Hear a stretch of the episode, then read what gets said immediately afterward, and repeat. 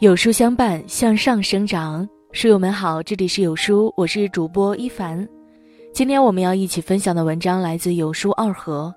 驰援武汉第十天，李兰娟又传来好消息。疫情之下，这四个女人让人泪流满面。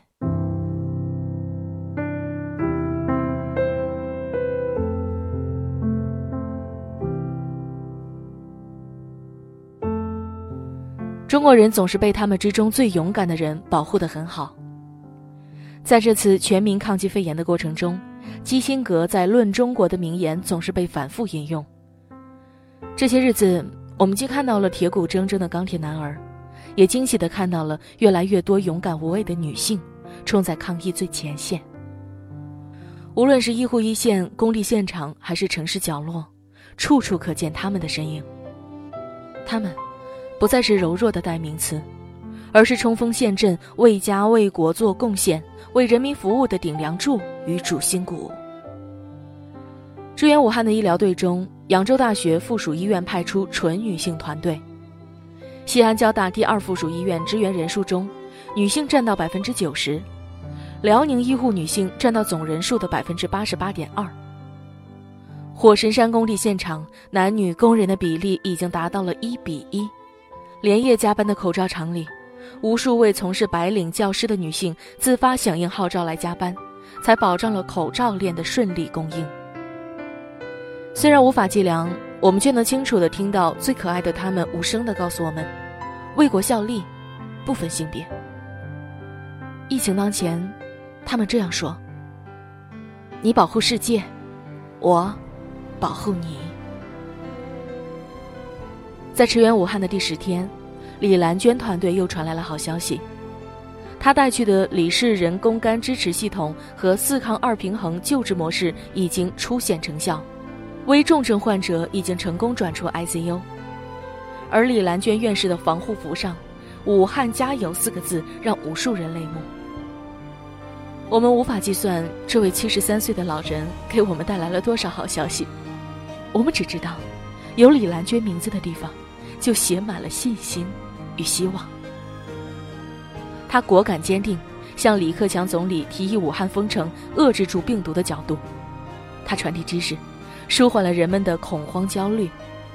他拼尽全力，每天只睡三个小时，为战胜病毒制造了先机。无论是孤军奋战十年，还是李氏人工肝支持系统震惊世界，还是推行农民健康工程，李兰娟始终奋斗在一线。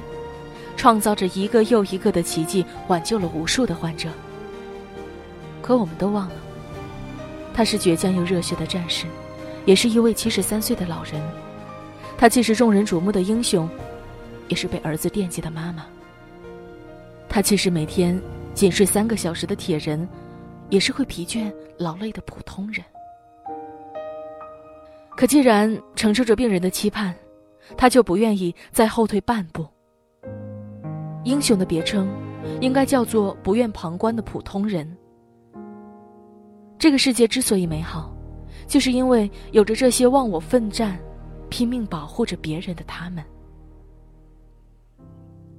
老公，我今天一个人换了八个氧气瓶，你以后还能帮我拧瓶盖吗？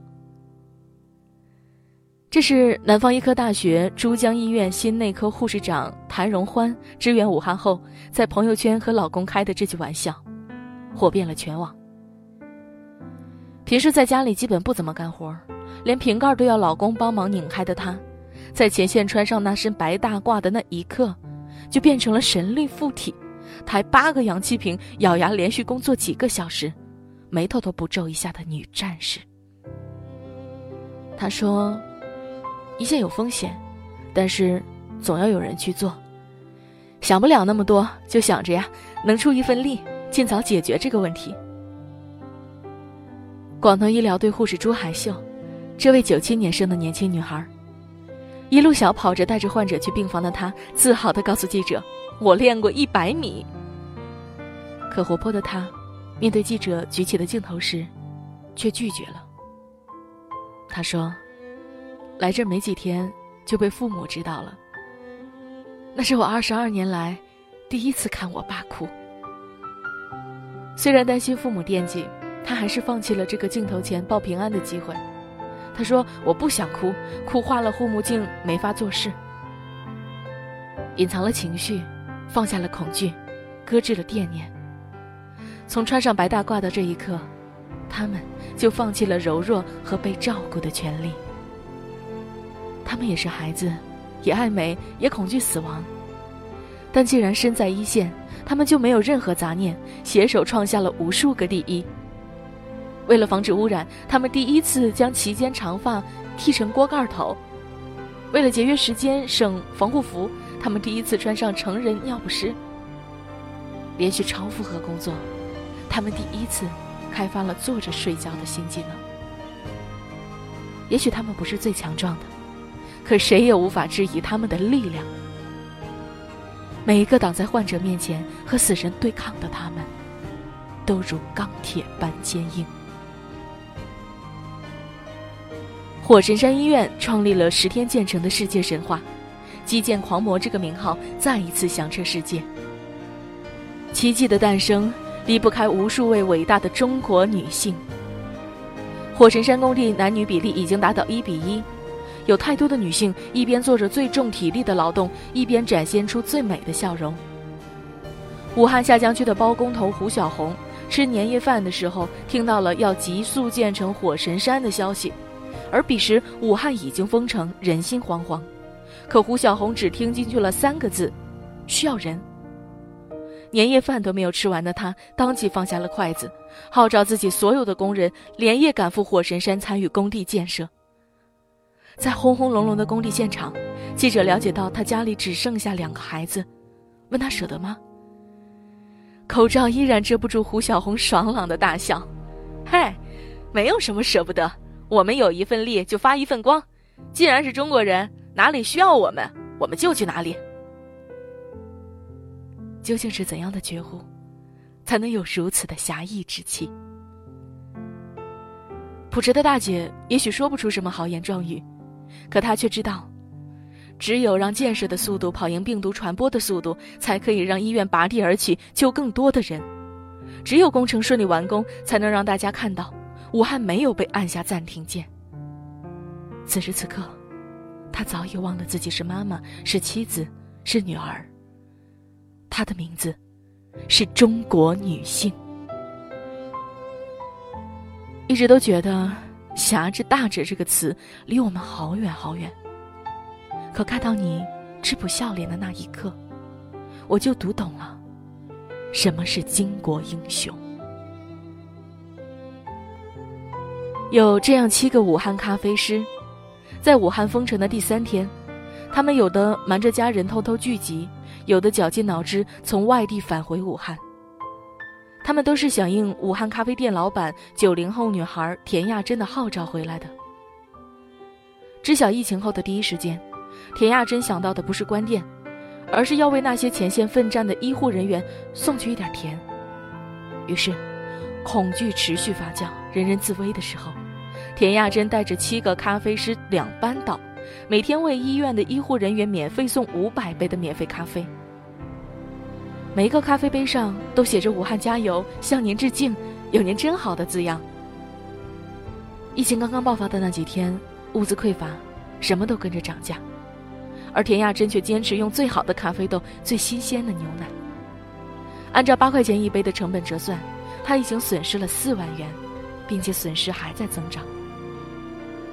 边消毒边做咖啡，哪怕浑身都是刺鼻的酒精味儿，哪怕做咖啡做到手发抖。写祝福语写的腿发麻，可是，可带着香气浓郁、口感醇厚、依然温热的一杯杯咖啡，依然被准时送到多个医院。医护人员齐刷刷的向我鞠躬时，我瞬间泪目。我们的辛苦，不及他们的十分之一。田亚珍说：“力所能及的贡献一点，有一种高质量的开心，一切都值了。”不为任何利益，就是想为医护人员做点什么。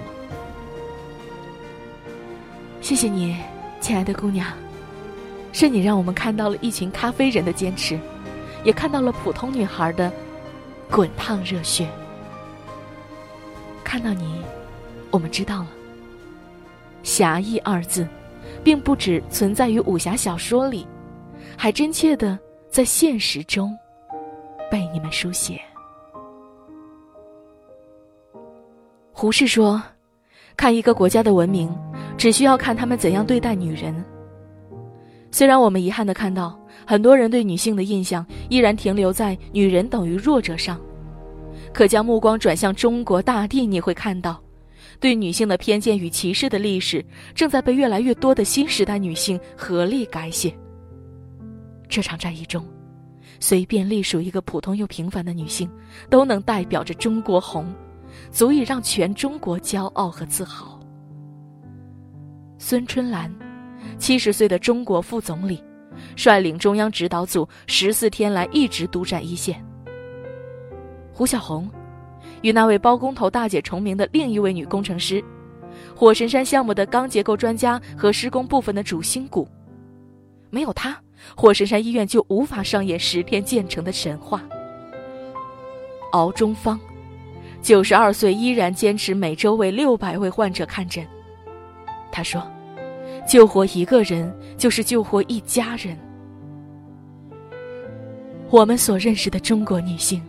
早已不是被忽视、被小瞧的附属品，而是用知识独立来追求自由的梦想，用爱国与热血来改变中国，用付出与牺牲来影响世界的时代桥梁。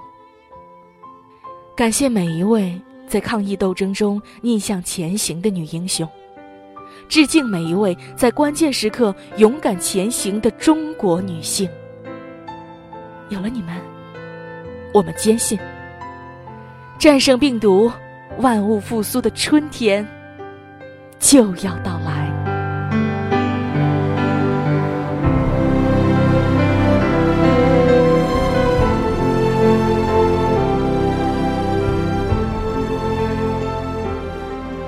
在这个碎片化的时代，你有多久没读完一本书了呢？长按扫描文末二维码，在有书公众号菜单免费领取五十二本好书。每天都有主播读给你听。